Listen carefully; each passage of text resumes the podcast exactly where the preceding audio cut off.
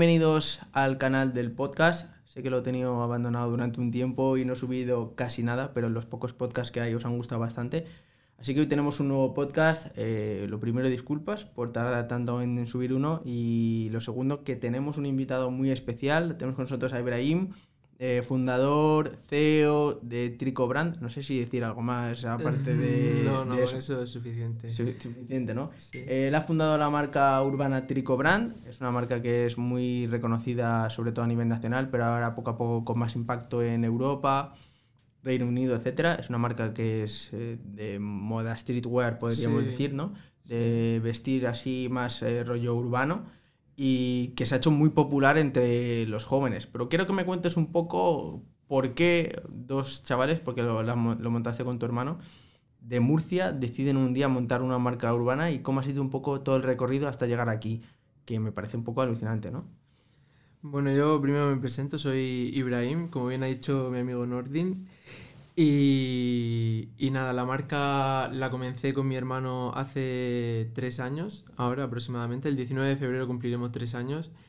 Y bueno, básicamente somos dos chicos que siempre nos ha encantado la moda, por así decirlo, siempre todo el dinero que hemos ido ahorrando y demás nos lo hemos ido gastando en ropa. Y un día surgió la idea y justo estábamos trabajando los dos en un restaurante, en un restaurante italiano. Bueno. Y a partir de ahí fuimos preguntando presupuestos a diferentes empresas de aquí a nivel nacional y al mismo tiempo íbamos ahorrando de- del trabajo de la pizzería. Hasta que con una inversión fueron 300 euros, de nuestro, a día de hoy es nuestro bestseller. Eh, hicimos 50 unidades de, de esa sudadera. ¿Cómo era la sudadera? Eh, la Fake Love. La Ah, Fake, Love, Love, sí, sí, sí. A día de hoy hay gente que conoce esa sudadera y no conoce nuestra marca. Qué bueno. Sí, sí, sí. bueno. ¿Y cómo, cómo fue el, el hecho de, venga, vamos a hacer una sudadera, pero empezasteis con un e-commerce, ¿no? ¿Montasteis lo que es el e-commerce o la vendisteis primero por Instagram? Eh, la fuimos anunciando, eh, la sudadera la producimos antes de tener la web. eh, es decir, teníamos esas 50 unidades en casa antes de tener la web preparada para el lanzamiento y demás. Y como nosotros tenemos una cámara, fuimos creando el contenido haciendo nosotros mismos de modelos. Y fuimos subiendo el contenido a Instagram y las acabamos vendiendo antes de sacar la web. Esa, esas 50 sudaderas, nada más que por mensaje directo. Qué bueno. ¿Y cómo era la publicidad por aquel entonces? ¿Que era Eh, simplemente un Instagram o ya erais reconocidos o utilizasteis a alguien No, abrimos la cuenta de Instagram y bueno, la suerte que tuvimos era que esa sudadera, que como he dicho es nuestro bestseller a día de hoy, le gustaba mucho a, a los TikTokers e influencers del momento. Entonces, aunque no teníamos la web operativa todavía, eh, hicimos, eh, no me acuerdo cuántas exactamente, un par de colaboraciones y así fue como atraíamos público en ese momento, a través de colaboraciones. Qué bueno. Em, Tricobrand, como has dicho, empieza hace tres años. Eh, ¿Por qué Tricobrand? ¿Qué es lo que significa Tricobrand? Es una Trico- pregunta que he tenido así muchas veces y nunca te la he preguntado, Bueno, verdad. porque tanto yo como mi hermano somos de origen marroquí, eh, nacidos en Murcia, pero de origen marroquí, y salió solo. La verdad que buscando un, buscando un nombre, eh, bueno, en árabe trico significa camiseta, sí, camiseta, y, y fluyó, salió solo. Qué bueno, qué bueno.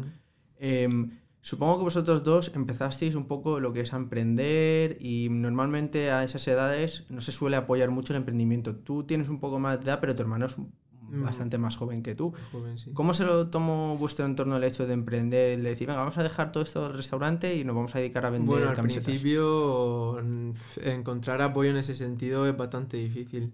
Eh, suerte que por lo menos yo he encontrado apoyo en mi hermano y mi hermano ha encontrado apoyo en mí. Eh, también ten en cuenta que nosotros, aparte de, de estar trabajando en el restaurante, eh, bueno, trabajábamos solo fines de semana, estudiábamos en la universidad. Entonces era mm, un reto difícil el decir, bueno, mm, llevo estudiando toda mi vida y de repente voy a dejar mi trabajo, voy a dejar la universidad para, para centrarme en lo que realmente me gusta, que es eh, la moda. Entonces, encontrar apoyo en ese sentido fue, fue bastante difícil. Qué bueno.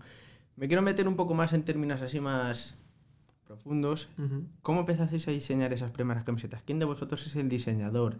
¿Cómo hicisteis para conseguir vuestro primer proveedor? Todo ese tipo de preguntas que se puede Mm. hacer alguien que esté ahora en casa y diga, vale, quiero montar una marca de ropa, ¿cómo puedo empezar? Mm. A ver, nosotros eh, en realidad podemos buscar inspiración y referencias en, mil fuentes. Eh, hoy en día tiene eh, diversas redes sociales como Pinterest, Tumblr, que para el rollo así urbano, el streetwear que hacemos nosotros, tiene infinidad de, de, referencias. También donde nos inspiramos un montón nosotros es en nuestros gustos musicales. Por ejemplo, la, nuestro bestseller, Fake Love, hace referencia a la canción de Fake Love de, Drake, que es un artista de, sí, de nuestros artistas favoritos. Entonces, eh, en cuanto a tema de inspiración, yo pienso que depende de cada persona qué es lo que le inspira en su día a día. Hay gente que encuentra inspiración en cosas súper cotidianas, gente que necesita música, gente que necesita más eh, ver referencias visuales. Entonces, simplemente encontrar qué es lo que te inspira a ti para mm, hacer que fluya y plasmarlo en, en tu trabajo, en lo que a ti te gusta. Entonces básicamente empezamos así. Nosotros fue sobre todo musicalmente, muchas referencias musicales, canciones. ¿Quién diseñaba tú? Eh, al principio eh, algún diseño era mío, otro diseño era de mi hermano. Ahora casi todo eh, es de mi hermano, es el que se encarga del diseño. Y luego el tema de proveedores, ¿qué hicisteis hoy? ¿Contratasteis a alguien de Empezamos, eh, claro, porque tú ten en cuenta que al principio la cantidad de ropa que mueves es súper pequeña, entonces para fabricar desde cero te piden unos mínimos y demás que no, no podíamos afrontar. Eh, y menos con el, con el dinero que teníamos en ese momento. Entonces empezamos con proveedores aquí a nivel nacional, que son prendas prefabricadas, básicamente de un solo color, y bordabas o estampabas. Bueno, nosotros siempre hemos sido de bordar los diseños y de bordar el diseño encima. Y ya conforme fue evolucionando la marca poco a poco, creo que fue a partir de. después del primer año. Eh, ya empezamos a buscar proveedores fuera, fábricas que, bueno, te diseñan eh, la prenda de cero, con tu propio patronaje y demás. Trico es un ejemplo, un ejemplo de marca de mm, que se ha, crecido lo que es en el mundo digital y lo que es a base de colaboraciones, influencers, etcétera. ¿Cuál es vuestra estrategia? ¿Cómo habéis, ¿Cuál es la estrategia que habéis implementado para crecer? Porque mucha gente pues eh, busca hacer un producto excepcional, pero a veces y luego después simplemente pagar Facebook Ads. Eh, Trico obviamente utiliza anuncios, pero no es el grosso de, de, las ventas. ¿Cuál es la estrategia para crear ese Nosotros, eh, bueno, mm, diría que nuestro pilar más fundamental es el, el, branding, el crear una comunidad alrededor de tu producto. Porque al, final el, el, hacer Facebook Ads o otras fuentes de tráfico eh, te van a permitir crecer, pero eh, digamos que la estabilidad de un negocio es el hecho de cuidar a tu, a tu comunidad, a tus clientes, hacer que repitan y repitan. Siempre he dicho que es, más, es mucho más barato mantener un cliente que conseguir uno nuevo. Entonces, mm, principalmente el trato con el cliente, hacerle sentir parte de esa comunidad, sobre todo al principio éramos muy constantes en eso, eh, hacíamos mm, eh, como concursos en los que nuestros propios seguidores ponían nombres a algunas prendas o anunciábamos que íbamos a sacar un gorrito y les dábamos a elegir el color y el más votado era el que sacábamos, hacerles sentir como que no solo estaban comprando un producto, sino que ellos formaban parte de Trico. Entonces creo que eso ha sido una de nuestras claves, el, conseguir que nuestro cliente se sienta parte del proyecto, no que está solo comprando ropa a una marca más y ya está. ¿Y tú crees que al final eso es lo que os ha diferenciado un poco del resto de marcas urbanas, ¿no? El hecho de decir, bueno, pues nosotros involucramos más al cliente, le ofrecemos un servicio de atención al cliente, le hacemos formar parte del proyecto y eso crea marca. Sí, sí, yo diría que sí, que ese ha sido nuestro valor diferencial, sobre todo en la, en la, en la etapa inicial, porque eh, además éramos muy constantes con ellos todos los días, eh, muy presentes en las redes sociales, eh, no le dábamos tiempo al cliente a que se olvidara de nosotros, por así decirlo. ¿Qué es el, ¿Cuál sería el punto de inflexión que tú recuerdas en el que tú dices, bueno, esto ya está funcionando, ya puedo vivir de esto o puedo mudarme, porque sé que te, que te has mudado a Barcelona, que empezaste el proyecto en Murcia. ¿Cuál es ese punto en el que decís, oye tú, esto está funcionando, ¿no? Que ya no es un proyecto que nos estamos proponiendo y es algo que lo tenemos así eh, por si acaso, sino que ya está teniendo su rendimiento. Pues diría que fue a partir del año, año y medio aproximadamente, a raíz de una campaña que hicimos con influencers, que fue un viaje a, Holanda.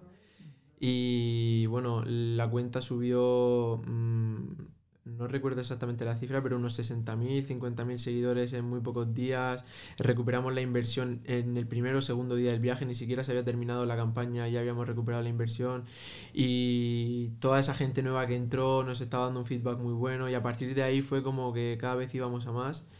Y las siguientes campañas que hicimos no tan fuertes también medio se viralizaron y ahí fue cuando ya vimos que teníamos que tomar una decisión yo me iba a la universidad y estaba en clase con el portátil y no estaba atendiendo en clase, estaba ya eh, con el móvil, eh, con el ordenador, haciendo mis cosas. Entonces ya ahí fue cuando eh, nos paramos y dijimos, tenemos que o una cosa o la otra. Porque estábamos en una situación que ni, no estábamos al 100% en la universidad porque no prestábamos atención, no teníamos tiempo para estudiar y demás. Y lo mismo con, con la marca, porque íbamos a clase, íbamos a prácticas, no podía dedicarle todo el tiempo. Entonces había que tomar una decisión y al 100% con lo que se decidiera. ¿Y tus padres qué opinaron en ese momento? ¿no? Porque al final los dos somos provenientes de, de padres marroquíes y suele ser una cultura más conservadora de primar lo que son los trabajos más premiados socialmente, en plan, pues yo creo que seas médico, abogado, tener una carrera que es algo importante para que tengas un futuro, etc. ¿Cuál fue la reacción de, de tus padres a la hora de emprender? Porque supongo que al final los padres tienen miedo, ¿no? Eh, quieren lo mejor para sus hijos y luego tienen miedo de que a sus hijos les vaya mal y se lleven un chasco, etcétera, ¿no? Entonces, ¿cómo reaccionaron cuando dijisteis, venga, que nos vamos a dedicar a esto, dejamos la carrera y aparte, más tarde fuisteis a Barcelona? Sí, sí. Eh, la verdad que fue bastante difícil porque en primer lugar, hay que tener en cuenta que nuestros padres son de una generación antes que la nuestra y no han crecido en la era digital como nosotros. Entonces, hay ciertos aspectos que por mucho el resultado económico que vean, no los van a entender, no, no le van a ver cierta estabilidad que, pueda, que realmente puedas tener, ellos no la van a ver. Entonces, eh, partiendo de que ellos siempre se van a preocupar por tu bien y por tu estabilidad en tu vida, mm, va a ser difícil que te apoyen de primera. Mm, fue uh, insistiendo bastante. Yo ten en cuenta, yo me dejé la carrera, eh, abandoné la universidad con el TFG hecho. Me, eh, estoy a falta de dos asignaturas para terminar la carrera y, y me salí. Mi hermano, en cambio, eh, se salió estando en segundo de carrera. Le quedaba bastante todavía. Pero ya fue sentarnos, hablar con ellos y explicarles que estábamos en una situación que no rendíamos ni en la universidad ni, ni en la marca y que bueno, que era una oportunidad que teníamos que aprovechar, que se había dado así y que si por lo que sea fracasábamos, pues la universidad siempre está ahí para volver a estudiar. Entonces fue insistiendo bastante, también cierto que ya había resultados eh, económicamente hablando y así fue como más o menos conseguimos convencerle. Aunque te digo que a día de hoy mi madre me sigue diciendo que sin la carrera no, no, está tranquila, sí. Claro, yo lo, lo comprendo perfectamente. Y con mis padres pasa lo mismo, ¿no? El hecho de que no, no, haya terminado la carrera yo tampoco, porque me fui a vivir a Dubái y luego ya al volver pues empecé con todos los proyectos y me faltaba un año de carrera de administración de empresas. Pero luego después ya tampoco me motivaba tanto, pues que decía, es que realmente el mundo empresarial lo estoy poniendo en práctica todo lo que he estudiado y me estoy dando cuenta de que todo lo que he estudiado no vale para nada realmente en el mundo real, sino que lo más importante es que empieces ya y ahí es donde vas a encontrar y vas a aprender y te vas a estar formando. Yo creo que nuestros padres no, no tienen esa cultura de que tú te estás continuamente formando, comprando ebooks, escuchando podcasts, leyendo libros, etcétera, que eso también es formación, no es una formación reglada, ¿no? Porque lamentablemente en España pues hay mucha titulitis y yo creo que para ciertas cosas es imprescindible, ¿no? Para ser cirujano, médico, etcétera, pues necesitas sí o sí un título, pero por ejemplo para ser empresario lo que necesitas es una formación que te lance al mercado laboral, pero realmente no necesitas mucho más porque vas a tener que estar aprendiendo todo el rato. Y es cierto que lo comprendo totalmente y los padres suelen estar muy reacios a ello, pero sí hay algo que suelen ser más reacios, es a que se vayan los hijos de casa y vosotros os fuisteis a Barcelona. ¿Por qué Barcelona y ¿Cómo se tomaron esa decisión? Claro, es que fue eh, para nuestros padres fue un golpe un poco duro porque fue dejarnos la carrera los dos y al mismo tiempo eh, irnos de, casa. Entonces fue un golpe un poco duro. Eh, fue Barcelona porque mm, creo que fue en el primer, al año y medio o así, nos contactaron de Arizona Vintage para hacer una pop-up en Barcelona, un evento físico que duraba tres días, viernes, sábado y domingo. Y, y lo hicimos. Y bueno, estando en Barcelona empezamos a conocer gente, eh, contactos con los que empezamos a trabajar, también a raíz de la campaña que he mencionado anteriormente de que nos lanzó así de primeras el viaje a Holanda, eh, fue con gente de Barcelona, todo el mundo influencer que movía nuestra marca estaba en Barcelona en ese momento también. Entonces fue como un cúmulo de circunstancias, aparte la ciudad como que mm, nos acogió súper bien, eh, era muy de nuestro rollo, estábamos muy a gusto en ella y, y a partir de ahí decidimos que era el sitio al que teníamos que ir. Y a día de hoy nuestro, los que la gente que trabaja con nosotros es de Barcelona. ¿Consideras que es importante el hecho de moverte a, a los sitios donde se encuentre el, el, movimiento, ¿no? El hecho de... Sí, yo pienso que es fundamental. Eh, Estar en una gran ciudad, ¿no? Sí, a pesar de, de, bueno, de vivir en la era digital, que puedes hablar con quien sea a cualquier hora, una videollamada, lo que sea, el networking que puedes hacer en persona o de salir a tal evento, a tal sitio, en una gran ciudad donde se mueve muchísimo más que en una ciudad pequeña como Murcia, te abre muchísimas puertas que, que de quedarte en tu ciudad no, no, no puedes aprovechar. Me gustaría eh, que nos contases un poco la experiencia que se tiene cuando alguien está emprendiendo un proyecto, y esto sobre todo para la gente que lo esté escuchando o viendo en, en YouTube, de aquellos amigos o compañeros que tú les estás contando de que estás empezando a emprender un proyecto y las reacciones, ¿no? Porque hay reacciones de todo tipo, hay gente que te suele apoyar, pero aquí en España existe esa cultura de la envidia, de si a este le va mal, mejor, eh, del, de la moraleja del cubo de cangrejos, ¿no? De cuando un, un, cangrejo está a punto de salir, el otro le tira hacia abajo. Y sé que hay mucha gente que tiene ideas en la cabeza, que quiere emprender, que quiere montar un proyecto, pero no se lanza por el miedo a que dirán. ¿Cómo fue vuestro caso en ese sentido? Nosotros cuando lanzamos la marca eh, realmente no lo habíamos hablado con, con nadie, simplemente hicimos el pedido de sudaderas estábamos trabajando en la web que la hicimos nosotros y creando el contenido, ya te digo, haciendo las fotos nosotros y, haciendo de modelos nosotros. Entonces cuando de repente lo hicimos así oficial, por así decirlo, fue como un poco de sorpresa en nuestro entorno. Nuestros padres obviamente lo sabían, pero en nuestro círculo cercano fue un poco, se sorprendieron. Y al principio pues hay de todo, ¿no? Gente que te dice, te llegan oídas de gente que te está diciendo que estás flipado con los precios, por, por, ponerte un ejemplo, o que el día de mañana te va a durar dos días el calentón, cosas así. Pero luego también hay gente que, que es la, por la que realmente aguantas día a día, que es la que confía en ti desde el día uno, te apoya. Eh, yo creo que hay de todo, por eso es tan importante cuidar el círculo, tu círculo cercano, la gente de, de la que te rodea. Eh, tener un círculo cercano sano es bastante importante en ese sentido. Qué bueno, qué bueno. Eh, cuéntame un poco, ¿cómo es el comprador de Trico Brand? ¿Por qué compra Trico? ¿Qué es lo que busca en Trico? Eh, sé que se hizo muy viral entre la cultura de los millennials, podríamos decir. Bueno, ya no sé si son millennials, que me he perdido ya con las generaciones, porque creo que yo también soy millennial, pero bueno, chavales un poco más jóvenes que yo, 21, 20, 19, 17. Eh, creo que ese es el comprador medio, o si no me equivoco. Cuéntame, ¿qué es lo que buscan en la marca? ¿Tú qué es lo que crees que encuentran dentro de Trico? Mm, yo destacaría o diferenciaría eh, dos partes de Trico. Eh, desde, que se, desde que se creó hasta este verano aproximadamente y desde verano hasta ahora. Son como dos etapas diferentes. Entonces, en la primera etapa, que fue desde la creación hasta este verano aproximadamente, eh, el perfil del comprador era una, una, persona entre los 12, 18, 19 años y un millennial total, eh, un TikToker, gente que ve la sudadera en TikTok, que la ve en Instagram, que la ve eh, en todas, como, como te he dicho antes, muy, muy, muy presentes en las redes sociales, con mucha constancia. Y yo creo que en ese momento, la ropa que hacíamos en ese momento eh, atacaba un nicho eh, que en realidad eh, no estaba muy explotado, que es el, el, estilo Tumblr, Pinterest que te he dicho, eh, con ropa con mensaje. -huh. todos nuestros diseños eran bordados encima de, de prendas unicolor con un mensaje. Uh -huh. fake love, people are poison, eran como muy directos. ¿Tú crees que también eso hacía que los chavales se expresasen a través de la ropa, ¿no? Que mm. el trico podía ser un medio de expresión de la cultura juvenil. Bueno, eso ha sonado muy de, de algo súper de periodista y tal, pero realmente sería no, no, eso, totalmente, sí, totalmente de acuerdo. De hecho, hoy lo estaba hablando con una amiga eh, y le he dicho que la ropa también es un medio para expresarse a la hora de diseñar.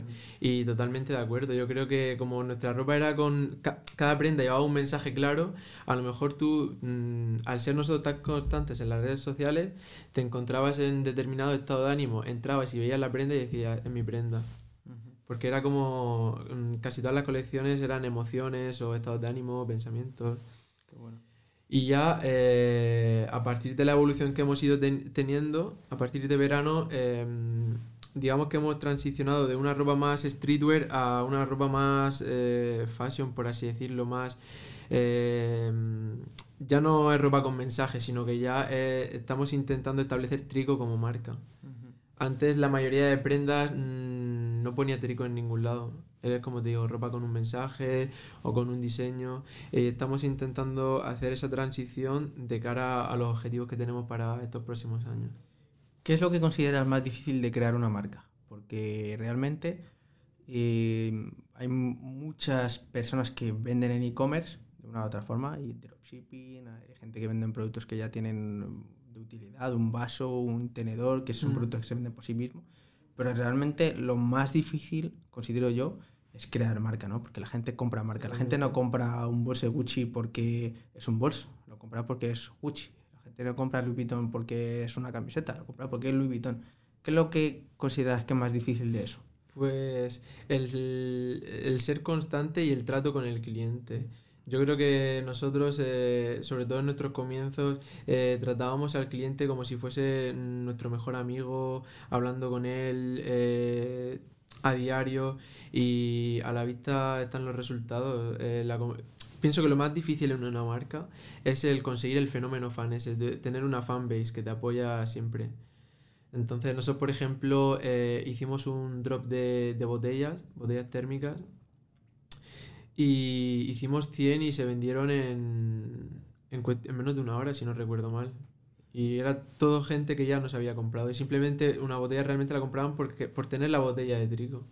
Entonces, el conseguir esa, esa fanbase es sobre todo siendo constante con el cliente. Que, siente, que el cliente cuando te compre o esté viendo tu contenido sienta que hay alguien detrás, eh, con el que, detrás de la pantalla con quien poder contar. Qué bueno. Qué bueno. Y yo considero que también es importante el, el poder llegar a tener esa, esa fanbase y que no es algo fácil realmente calar un mensaje en todo ese tipo de público y que ese público te esté apoyando a lo largo de- del tiempo porque sí que pasa con el fenómeno de Trico que yo he visto muchas veces que hace drops o que vais a sacar una sudadera especial, etcétera, que la gente está ansiosa Sí. y de hecho, eh, la última vez que estuve en Barcelona, estuvimos haciendo un photoshooting, creo, eh, había chavales que tenían todas las últimas camisetas, o sea, tenían todas las camisetas de trico como si estuviesen haciendo colección de, Mm. de la marca, ¿no? Y eso es algo positivo, ¿no? Si hay un grupo de personas que están a- eh, coleccionando trico y que para ellos es algo muy especial, eso es que al final el mensaje está calando y tiene un, un indicio de que la marca va a crecer de, de cara a futuro. ¿Cómo ha sido el crecimiento de la marca, si me lo podrías desglosar, en estos últimos tres años? Primero, segundo, tercero, el primero tal. Es una pregunta un poco más compleja, ¿no? Porque hay que tenerlo un poco en la cabeza. Pero para que la gente sepa un poco cuánto tiempo lleva, o sea, cuánto tiempo lleva crear una marca. Vale. A ver, nosotros eh, mm, pienso que también fue el- la suerte que tuvimos que desde el principio el, acertamos, porque siempre que haces un diseño no vas a acertar. eh, hay veces que haces un drop o un diseño y, y no, no le gusta al público. Nuestra suerte, digamos, que fue que al principio cuando empezamos eh, los primeros diseños todos fueron bestsellers, entonces podíamos seguir reinvirtiendo en la marca. Entonces digamos que el primer año fue un crecimiento bastante rápido, tanto en redes sociales como en cantidad de stock, que pasamos de un diseño a a lo mejor siete diseños que teníamos ya, podíamos ir aumentando catálogo, hacer campañas con influencers. Entonces el primer año fue mm, un crecimiento mm, rápido para ser una marca que acaba de empezar sin ningún tipo de apoyo económico, sin conocimientos entre comillas de e-commerce, era todo eh, autodidacta, la web la hicimos nosotros. Entonces, de inversión tuvimos realmente eh, la primera tirada de sudaderas y a partir de ahí fuimos lo que generábamos lo reinvertíamos. Cuando mm, seguíamos generando más, dinero, eh, reinvertimos en la web, la mejoramos. Eh, y así, luego en packaging, en etiquetas, íbamos reinvirtiendo todo. Luego el segundo año, eh, como ya íbamos generando más dinero, fue, digamos, que nuestro mejor año en cuanto a crecimiento, tanto económico como a nivel de números en redes sociales porque hicimos campañas muy fuertes a nivel eh, en Instagram sobre todo. Cuéntanos, ¿con qué gente habéis hecho campañas? Que eso también es importante. Eh, pues eh, la campaña más fuerte, por ejemplo, fue en, en, el, en Navidad, sí. De este año anterior, no, el, el anterior, en 2019. Y bueno, salía The Gref, Violeta, Hamza Zaidi... Eh, no me acuerdo exactamente de la lista, pero... Ah, superestrellas de lo que... Sí, había como una lista de 10, 11... ¿De cuánto alcance más o menos el total? Pues mm, más de 5 millones, yo creo. 5 millones, ¿no? Sí. Qué bueno. Entonces, claro, con esa campaña subimos más de 120.000 seguidores. Y a nivel de ventas fue increíble. Eh, incluso te diría que fue una, una, muerte por éxito porque vendimos más de lo que teníamos y tuvimos, problemas de stock, retrasos. Eh, fue un poco caótico, pero bueno, fue un crecimiento demasiado grande en muy poco tiempo. Entonces ese segundo año diría que fue nuestra explosión, por así decirlo, sobre todo aquí a nivel nacional. Y fue también cuando empezamos con el tráfico de pago, con los Facebook Ads, porque el primer año era todo, todo orgánico. Y ya este tercer año, digamos que se ha frenado esa curva de, de crecimiento, sobre todo aquí a nivel nacional, y también creo que ha sido por el cambio que hemos hecho de, de, lo que te comentaba antes, de pasar de ropa muy streetwear con un mensaje a pasar a una marca más fashion trigo como tal. Eh, también hemos intentado internacionalizar la marca y ahora llevamos las redes sociales en inglés, eh, eso también ha perjudicado, perjudicado un poco al, al público más joven que teníamos aquí en, eh, en España. Eh, hemos mejorado muchísimo la calidad de las prendas, la presentación y en consecuencia hemos subido el precio. Por eso también hemos perdido un poco de crecimiento este año. Pero bueno, pienso que a largo plazo es el camino a seguir para también poder entrar en tiendas físicas y en wholesales grandes. Y el año que viene esperamos, bueno, este, este año ya, en 2021, esperamos reactivar esa curva de crecimiento. Tengo una buena pregunta, que sobre todo cuando nos has contado que en el 2019, puede ser, fue cuando se dice, ¿no? La muerte de éxito, es decir, que tienes tanta demanda que al final no puedes mm. ofrecer ropa. ¿Qué crees que es lo más difícil de escalar una marca? O sea, porque mucha gente piensa que si hay muchos compradores es simplemente pues vendo con ese dinero que gano, lo reinvierto y así continuamente y voy haciendo una bola de nieve, ¿no? Pero suele haber ciertos problemas en el proceso que a veces pues, pueden hacernos dificultar ese tipo de, escalado y ese cash flow que se mantiene dentro de la empresa pues a veces suele fallar y no, y no nos permite pasar al siguiente nivel, ¿no? Entonces, ¿qué es lo más difícil que crees que para Trico le ha, o sea, ¿Qué ha sido ti a la hora de crecer y cómo estáis intentando mejorarlo? Buena pregunta esa. Eh, yo diría que el principal problema, siendo honesto, para poder crecer es el... Aparte, diría que son dos. El cash flow, el poder tener todo el rato cash flow, porque para un e-commerce, para pagar stock, eh, publicidad, eh, etcétera, el cash flow es importantísimo. Diría que ese es uno de ellos y el segundo el tener un, equipo de trabajo eh, que comparta tu visión. Eh, al final, eh, en estos tres, casi tres años que llevamos, hemos trabajado con bastantes personas, entre comillas, y pienso que cada vez me resulta más difícil encontrar un equipo de trabajo que comparta tu visión, que esté dispuesto a hacer sacrificios. Es como que mm, eh, la gente quiere el, éxito o el beneficio a demasiado corto plazo. No está dispuesta a sacrificar X tiempo por, llegar a manifestar una, una, visión o un proyecto. Entonces diría que lo más importante es tener un buen equipo de trabajo en el que apoyarte, que comparta tus ideas, que esté dispuesto a, trabajar al máximo como tú, porque al final eh, si yo tiro del carro pero tú a mi lado eh, no tiras, el carro no tira. Entonces diría que el equipo de trabajo eh, es fundamental para poder escalar una marca. Eh, porque va a llegar un momento en el que tú no vas a poder hacer todo. Eh, puedes empezar tu, tu, propia marca, pero va a llegar un momento que tendrás que hacer atención al cliente, logística, proveedores, en fin, las tareas se van dividiendo y subdividiendo y no vas a poder abarcarlo todo. Y el equipo que tengas va a hacer mucho en ese sentido.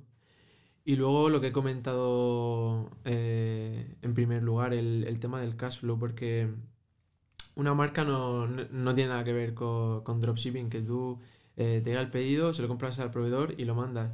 Tú en una marca haces un diseño, fabricas X cantidades de ese diseño, X cantidades de cada talla de ese diseño, pero a lo mejor tú has vendido todas las S y las otras T no se te ha vendido ninguna. Y la gente te sigue pidiendo más. Y ese stock lo tienes ahí muerto y necesitas pedir más. Entonces necesitas tener Mm, un cash flow importante en ese sentido.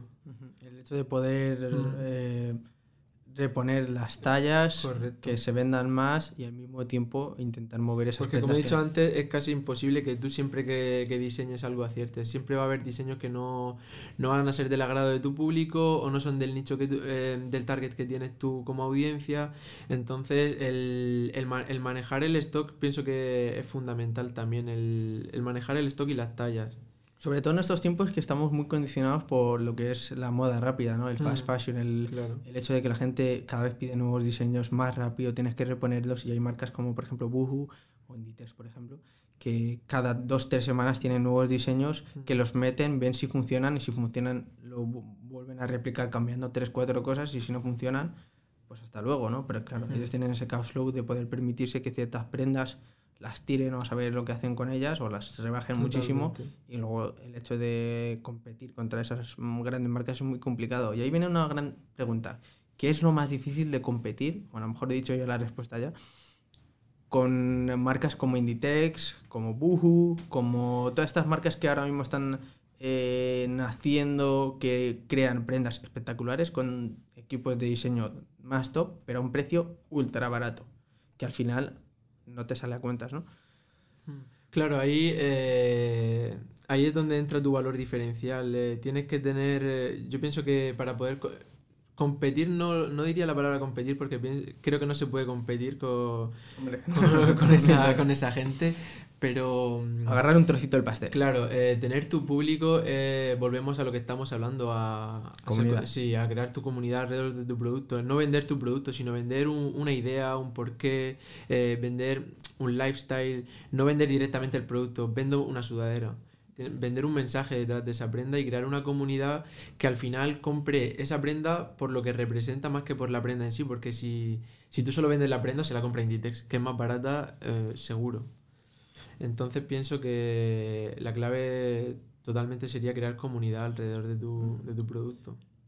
¿Cuál es el futuro de Trico Brand? ¿Qué es lo que te gustaría? ¿Cómo te gustaría ver la marca de aquí a cinco años? ¿Qué es lo que te gustaría hacer con ella? Porque al final, mmm, seguramente ahora mismo estés consiguiendo lo que te propusiste hace tres años y eso es lo que tiene la ambición, ¿no? Que cada vez que quieres algo, cuando ya estás en ese punto, ya se te ha olvidado que estás en ese punto y quieres uno más lejano, ¿no? Necesitas más. ¿Qué es lo que te gustaría de aquí a tres, cinco años? Pues la verdad que me gustaría mm, varias cosas. En primer, en primer lugar, eh, me gustaría eh, poder seguir aportando valor a través de Trico a, a toda la comunidad en general. Y bueno, por ejemplo, ahora hemos empezado una, mm, un apartado dentro de la marca que se llama eh, Game Changers, que gente, eh, artistas en general, ya puede ser cantante, eh, bailarina, pintor, gente que en definitiva tenga una visión, un, un, sueño y que esté peleando por él día a día.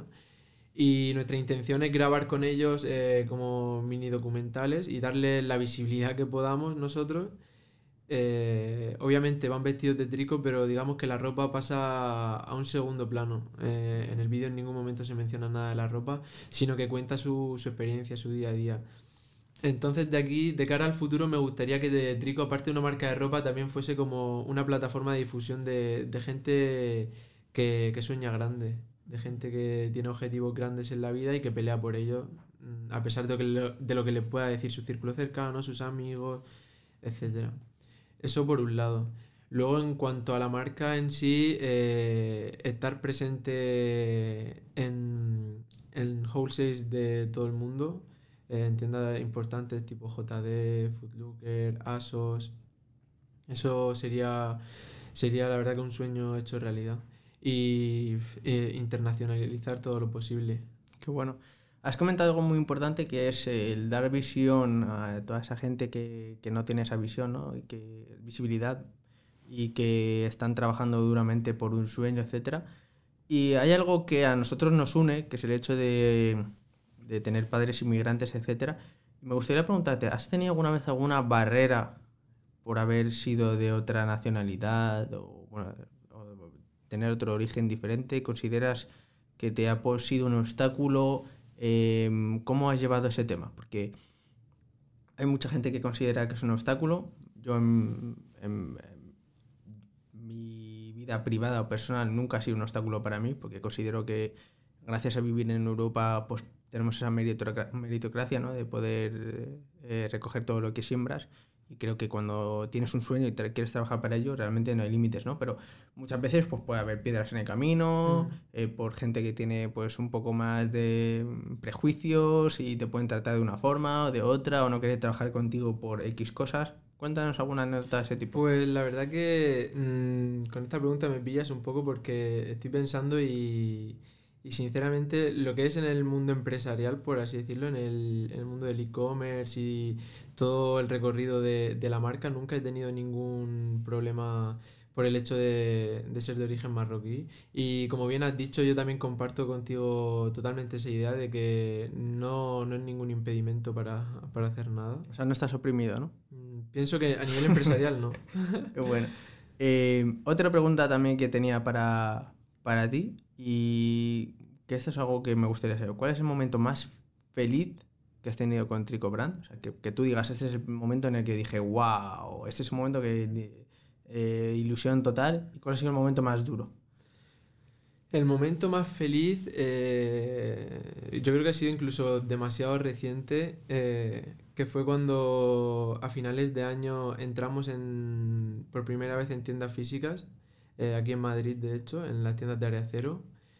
Y bueno, visité la tienda y fue un poco chocante. No me esperaba tener esa sensación cuando estaba en la tienda. Me quedé así mirando la ropa callado y fue como um, un poco chocante. Eh, fue como un flashback de que estaba viendo las sudaderas cuando las tenía en mi habitación en Murcia, las 50 sudaderas, y ahora las, las estaba viendo en un centro comercial en Madrid lleno de gente, la gente comprándolas a mi lado. Entonces fue un momento, yo diría que el momento más importante que he vivido con Trico. Fue como una experiencia un poco chocante a nivel personal. Qué bueno. Y peores momentos mmm, tendría dos, yo creo que fue uno el que he comentado de la muerte por éxito. fue un nivel de estrés inhumano, eh, muchísimos pedidos sin enviar eh, porque en ningún momento esperábamos vender esa cantidad con esa campaña. Eh, la gente, nosotros estábamos trabajando 24 horas al día para intentar solucionarlo, contestando mensajes y claro, la gente eso no, desde fuera no lo ve y te metías eh, a Twitter y veías gente escribiendo barbaridades sobre nosotros, de que éramos ladrones, eh, cosas así. Entonces fue una experiencia bastante mala eh, y de mucho, mucho estrés, pero bueno, al final lo conseguimos solucionar con todos los clientes y quedó todo genial. Y me quedaría con esa, la verdad. Seguro, me quedaría con esa. Mm. Qué bueno. Pues la verdad que es un recorrido bastante largo, porque ¿cuántos años tienes tú? Yo eh, cumplo 26 en octubre de este año. 26. Para 26 años, y por eso mismo considero también que es importante que dejes un mensaje para todos aquellos chavales que quieren emprender. Hoy en día hay mucha información y a veces crea desinformación. El hecho de ver en Instagram coches, eh, casas, lujo, etc. Eh, me gustaría que dejases un mensaje para, para, todos aquellos chavales que están continuamente recibiendo mensajes y que quieren el día de mañana emprender y tener un negocio mm. y que a lo mejor lo están haciendo por el dinero o por la fama o por cualquier otro tipo de motivación. Eh, ¿qué, ¿Cuál es el consejo que le darías a ese tipo de, de, de Yo el consejo que le daría a cualquier persona que quiera emprender, ya sea una marca de ropa o cualquier negocio en general, es que antes de empezarlo tenga claro por qué lo está haciendo, defina por qué quiere hacer eso Eh, porque mucha gente empieza eh, con un negocio o con algo en su vida sin saber realmente qué quiere, entonces es como que va sin rumbo. Eh, por lo que si tú desde un primer momento defines qué es lo que quieres, mm, vas a estar enfocado al 100% en eso. Ese sería el primer consejo que le daría, definir su porqué. Luego, sobre todo en la era digital que estamos viviendo, que no se deje llevar por lo que pueda haber en redes sociales, porque pienso que mm, estamos rodeados, rodeados de mm, demasiada contaminación en cuanto a estilo de vida, gente que vende un estilo de vida que realmente no tiene, eh, engañando así a muchísimo, a gente de mi edad realmente. Entonces que no, eh, no puedes compararte mm, con, otra, con otras personas y tampoco eh, dejarte engañar por, por lo que te están vendiendo, entre comillas. Y tercero y último, que sea una visión a largo plazo. Que seas constante y que no esperes tener resultados de un día para otro. Que mucha gente empieza eh, una marca de ropa, un negocio, pero ¿cuántos duran? Eh, ahí está la clave, el tener una visión a largo plazo, no buscar hacerte rico de la noche a la mañana porque eso eh, es prácticamente casi imposible y confiar en tu trabajo al máximo. Pues nada, chicos, espero que os haya gustado este podcast con Ibrahim. Tenéis su marca de ropa Trico Brand, donde podéis acceder a todo tipo de, prendas y también le podéis seguir a él, a él en Instagram, Ibrahim, que lo pondré también en la descripción. Em, la verdad que a mí me ha gustado muchísimo. Creo que no tenemos hasta ahora ningún podcast sobre marcas de ropa y es algo muy interesante tener una marca nacional que ha crecido tanto en, tanto en tan poco tiempo y que podamos pues, aprender un poco más de de tu pasado y del futuro que nos depara. Y poco más, chicos. Eh, espero poder traeros más podcasts y hacerlo con, de forma más regular, si se da la ocasión. Y si veis que desaparezco un poco, pues bueno, ya siempre, podéis escribirme un mensaje directo en Instagram y recordadme que grabe un poco más. nada, gracias Ibrahim por estar aquí. A ti, Nordin, por la invitación. Y repetiremos de aquí a un año, a ver qué tal. A ver, muchísimas gracias. A ti.